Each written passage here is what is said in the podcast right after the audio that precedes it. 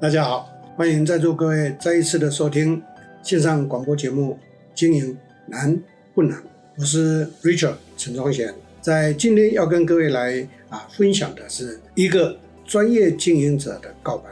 那为什么用这个题目跟大家来报告、跟大家来分享？是因为这么多年来啊，很多人知道。我从进社会第一份工作做完以后，就被挖角聘雇去当总经理，开始我的专业经营者的这个职业。那这四十多年来，一直都在扮演这个角色。所以很多人很好奇的就会问：你是如何去做到？你在这个过程上有没有什么样的一个窍门？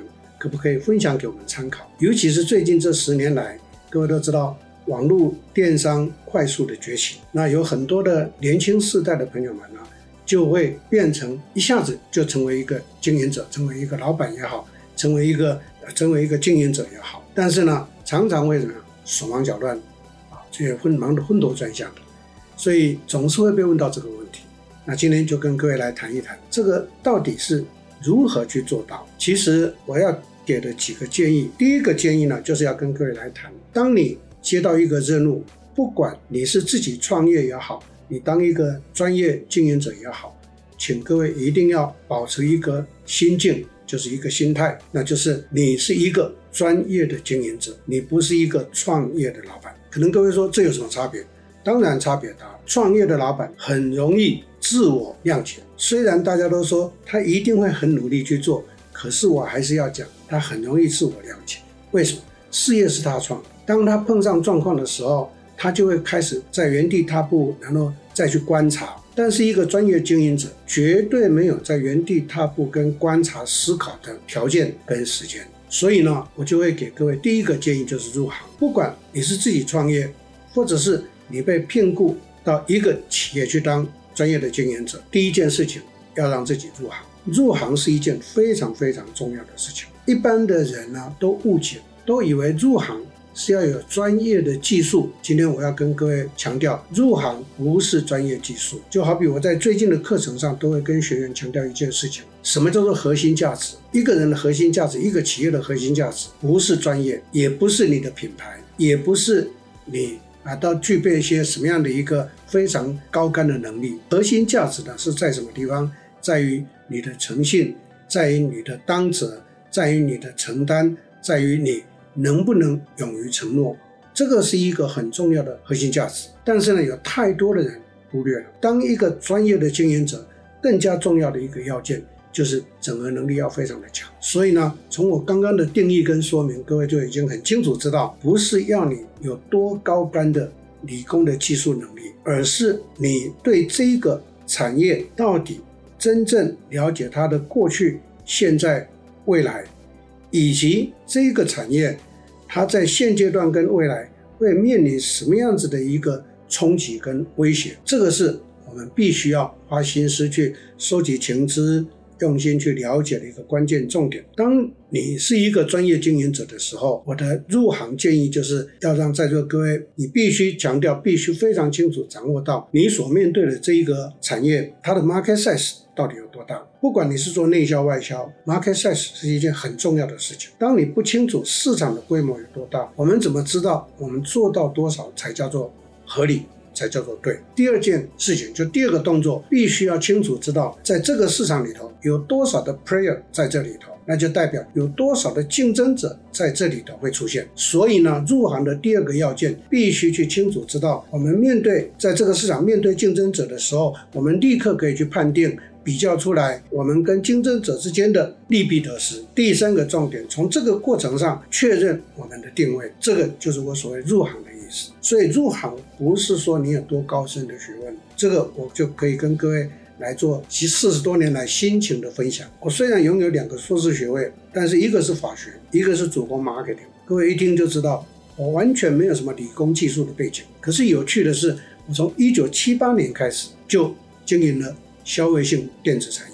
一九八六年开始就接手的 IT 产业，到现在都没有断过。我也在一九八五年的时候开始进入到医疗生技产业，包括到现在非常夯的保健食品产业，各行各业通通都是有它的专业的技术背景，的需求。可是呢，在座各位要了解，我们当一个专业的经营者，你必须要有整合的能力。你可以把这一些拥有专业能力的优秀的一些成员呢、变成为我们的经营团队。但是呢，我们身为一个领航者，你必须要高瞻远瞩的去看这个产业呢，在未来的市场要怎么去走。我们的任务是要去规划这一段。所以我说，入行是对这个产业的过去、现在、未来要非常的清楚，才能够从这个地方去找到我们必须要走的一个方向，跟我们非常明确的一个道路。这是第一个重点，跟各位的一个分享跟强调。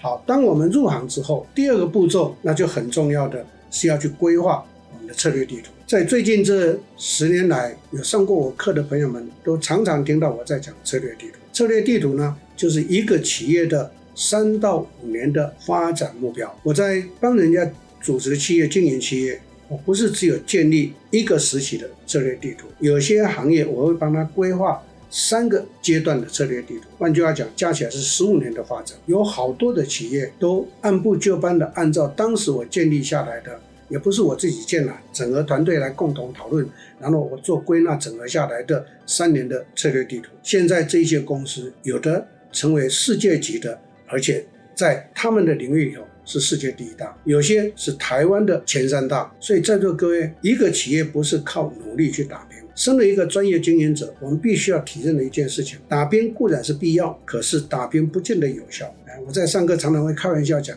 什么叫做努力？努力不是 work hard，努力是 turbo，它是加速效应。如果你用你旧的方法，你很努力的话，那可能是事倍功半。可是你懂得用对的方法，看到明确的方向，我们去努力就是事半功倍。所以同样同样是 turbo 的效应，你没有改变，你可能事倍功半。可是你愿意导新的，或者有一个规划团队按部就班来的话，那就会事半功倍。这是第二个重点，跟各位来分享策略地图的一个重要性。好，有了策略地图之后，就立刻，这是我在。当专业经营者呢的心法，我一定导计划经营。计划经营的意思就是，任何一个公司必须从策略地图来展我们的目标管理跟计划经营。这个目标跟计划结合在一起，我相信，呃，比较年轻的朋友们，或者比较愿意阅读一些新的东西的观念或知识的朋友们，你就听过 OKR 这个绩效管理的。新的这个模式或者新的利润的基础，可是我要跟各位利用这个机会报告的是，大家都在谈 OKR，今天我必须很诚心的跟各位提醒，美式的 OKR 在台湾是行不通的，因为美式的 OKR 是允许失败，美式的 OKR 是连目标都是执行团队自己定，这个在东方社会，在台湾的企业几乎是不可能接受的东西。但是呢，我从一九七一年导的这个计划经理这个模式，我就自己把它称之为叫做。台式的 OKR，意思就是说，O objective 的目标是很重要的，这个目标是 top down 下来的。所以，我们身为一个专业经营者的人呢，我们很重要的一个使命跟任务是要必须把目标定清楚。我们企业要走的方向，我们要讲清楚。因为东方民主的成员有一个基本的民族性，那就是，哎，叫我自己去定，叫我自己去想，可能我还不会那么的积极主动。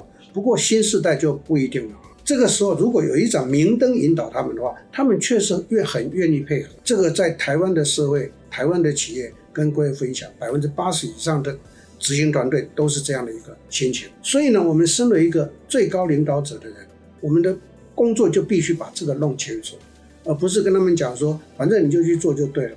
他们会傻眼，因为他不晓得方向在什么地方。所以呢，这个台式的 OK 啊那个 objective 很重要，目标很重要。那至于该怎么去做，这个老一辈的经营者就会犯这个规。老一辈的经营者都喜欢执行团队去 follow 他的方法，去用他的模式去做。我相信在座各位，哎，当到人家主管或老板的朋友们，你应该都很清楚，现在年轻人是不会吃你这一套的。为什么？因为他们吸收现在吸收情资太快了，而且呢，有很多新的一些方法会进来，所以他们在吸取这个的时候，怎么可能会去接受你那些老套的方式？所以我常常跟很多的老板提醒，我说这个时代，老板最忌讳的是倚老卖老，老板最忌讳的是一天到晚跟他们讲想当年，老板最忌讳的是跟他们讲说我是怎么走过来的。年轻人没有办法去体会你的心境，也没有办法去感受你的心路历程。一步一脚印是每一个人自己要去做，可是呢，不可能要求人家 follow 你的一步一脚印。所以呢，台式的 OKR 的这个 KR 呢是 Key Result，就是那个执行计划的成效才是关键。Objective 有了以后，就要让执行团队去拟定他怎么去做，How to do，由他们去拟定。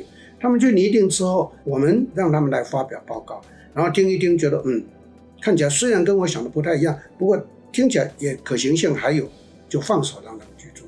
换句话讲，今后的上位者目标方向讲清楚，至于怎么去做，让执行团队自己去想。这样子的话，尤其在这二十年来。我在经营期都是用这个方法，我发现了一个非常有趣的情况，那就是执行者非常非常的用心去投入。为什么？告诉各位答案，因为他们在做他们自己规划，他们在做他们自己想，他们在做他们想要去实现的，所以根本就不用你去担心他们会不会偷懒了。其实他们都做得很好，这个就是台式 OKR 的一个方法啊。所以 OKR 基本上这个名称没有错。可是美式的那个方式不适合台湾，但是我倡导的计划经营就也是 OKR 的一种模式，这个都源自于目标管理的。第三个重点，我就会建议在座各位一定要落实的去要求什么？落实去要求我们所要去建立的那样子的一个经营的关键目标重点，然后带着我们的团队的成员去实现它。这个是一个专业经营者的第三个重点。第四个重点呢，那就非常重要的。当刚刚我提到。要让执行团队自动自发的去做，各位就听到一个端倪，那就是团队是关键。所以在这个时代，谁拥有优质团队，谁就能够领先企业。谁拥有优质团队，这个企业绝对会翻转的非常非常快。那这个就要靠什么？身为一个专业经营者，有一个非常重要的一个认知，那就是愿意去投资教育训练，愿意去培养。记起接班团队，记起接班团队不是记起经营者而已，而是整个管理阶层要有人上来，公司才可能去扩得很大。台湾非常多的中小微型企业最大的瓶颈是什么？后继无人，后继无人。最近很热门的话题在台湾呢，大家都在谈啊，这个是接班世代出现的。跟各位报告，台湾是不是真的有接班世代？不一定，因为台湾的。当年的创业者到现在都还是精明能干的不得了，年纪呢都在五十五岁到七十岁。告诉各位，他们不可能交棒的，因为他们现在都还是年年轻力壮，都还肯拼了，而且正是一个巅峰的状态，怎么可能会加班？不可能加班。第二个，台湾的年轻的新时代，在三十五岁的新时代，他们也不一定会想要去接班，理由很简单。因为网络电商新的科技出现之后，那个新的 business model 会对他们构成非常大的诱因，所以他们也根本没有什么样的一个接班的这个想法。第三个问题就来了，有些老板可能已经七十岁以上，他真的老，可是呢，他回过头来想要去交棒的时候，他的下一代不一定会接班，但是他就求助于说，那他带了这么久的这些团队，应该有人可以接班吧？这个时候。就发现了一个相当大的落差，带了二三十年，竟然没有培养出一个可以真正来担当经营者的团队的成员。为什么？因为没有去培养，没有去教育训练。所以呢，我把这个心得整理出来，分享给各位。我在当人家的专业经营者，我一定会去做的三件事情，其中有一个就是培养接班团队。接班团队，记记住我的用词啊，不是一个人，是一个团队，叫做经营团队或管理团队。所以这个是一个专业经营者很重要的一件事情。当你培养的时候，你身边就有重要左右手可以来共创新局。当你要交棒的时候，要交班的时候，就自然有人可以来接班过来。所以呢，团队的培养是非常重要的。第五个呢，就是要什么？要绩效。当一个专业经营者，既然叫专业经营者，你就必须假设这个公司不是我的。我是专业或是被雇者，我要奉劝在座各位创业的老板朋友们，你必须调整心态。事业是你创的，没错。可是你当到经营者 CEO 这个位置的时候，你必须打破你的那种心态心理，就是你不是老板，你是一个专业经营者，你是一个被雇者。为什么要这么强调？因为只有专业经营者会重视绩效，老板是重视赚更多的钱。两个的落差在于绩效。要重视绩效，创造绩效是从上到下通通都要贡献绩效。可是我要赚很多钱，是我要用很多人来帮我赚更多的钱，那是不一样的一个啊思维模式。而绩效不是只有赚钱，绩效的领域非常的多，从行人、生财、研总、资管八大领域，通通都要有绩效。可是呢，很多老板就直接想到赚钱，这是一个非常有趣的一个思维。所以呢，我今天跟各位讲绩效这样的一个重点。所以为什么在这二十年来，我在我们连胜开的课一直的诉求强调这个，到现在我还是在开这一种课程。为什么？因为它太重要了。可惜的是，台湾非常非常多的有资历的企业没有绩效概念，但是却是很努力打拼的一个心情。没有绩效概念，可是却是要求人家必须忠于公司、忠于工作，去无怨无悔的奉献。在座各位，无怨无悔不代表有绩效哦，努力工作也不代表有绩效哦。所以各位一定要了解，有来做事情不代表他有把贡献做出来。这个是我要呼吁在座各位，你想当一个专业经营者，你必须要的一个提升。好，这一些都清楚了以后，那就回过头来跟各位来谈。那我们的心理准备是些什么？这个是真的要跟各位来分享跟报告。这将近五十年来的这一段时间，我一直担任专业经营者。各位都知道，我当过七十一家公司的总经理，而且都是任期制，只做三年。我的合约永远都只签三年，而且不会连任。为什么？因为这样才会有一个。决心，我必须在三年之内要有成，我必须在三年之内把这个公司带得不一样，我必须在三年之内培养我的接班团队，因为我必须要交棒。各位想一下，如果我是万年总经理的话，那我如何去培养接班团队？因为你就会，呃，恕我讲一句不好听的话，一般人就会站着茅坑不拉屎，因为名利全都有的，很多人是舍不得放的。可是，当专业经营者，你必须要有一个任期制的一个心态，那你就会在这个任期期间里面留一个好名声给人家。这个叫做什么？这个叫好的声望。就英文来讲，就是 good reputation。你有一个 good reputation，跟各位报告，你们绝对不用去担心找工作的问题。这是我的心路历程。我在一九七六年被挖角去当专业总经理开始，再也没有找过工作。台湾那有一句话讲，叫做“假后到手”。也就是说，你把你的绩效贡献出来，你的形象跟你的立场跟你的价值观建立得很清楚，你绝对不是来领钱扯烂撸的。贡献出来之后，那个口碑就会传出去，所以口碑是一个关键，它适合在任何的行业里面。所以今天跟各位强调，就是这个部分我们一定要把自己给建构好。那如何建构这一段，也同样整理四个重点给各位。第一个，身为专业经营者的人。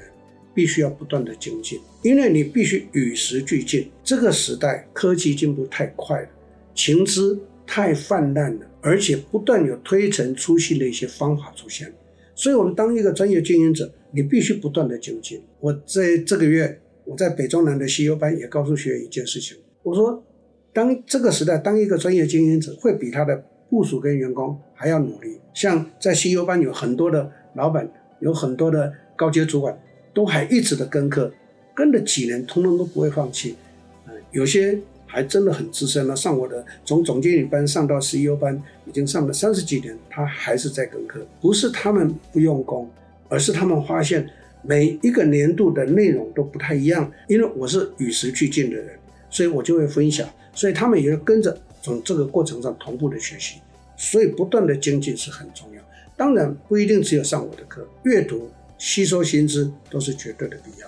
我到现在还维持每天最少有一个小时到两个钟头的时间，是不断的吸收新的东西。所以很多人都很好奇，怎么现在最新的东西你通通都会清楚。而且我是实证、实证实做的人，这就是一个关键重点。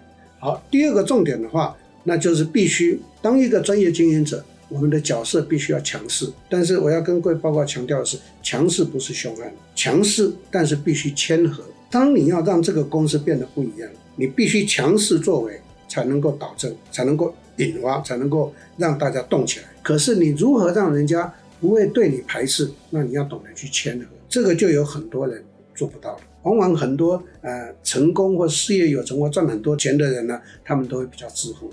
跟各位报告，自负是错的，自大自负是往往让自己的形象受到伤害不打紧，你身边就不会有团队愿意跟着你。所以谦和是很重要，可是适度的强势是绝对必要，这是第二个重点。第三个重点呢，非常重要，沟通胜于命令，沟通重于命令。很多上位者呢，都喜欢下达指令，常常去要求、去呃批评、去指正人家。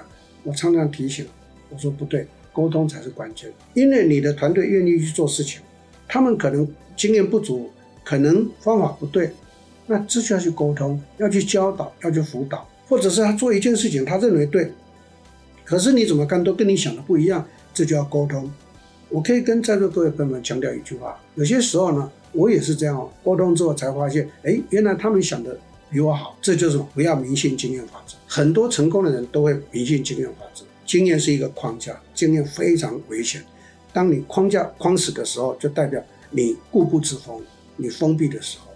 所以呢，沟通胜于命令，胜于强制。所以第三个重点在这里。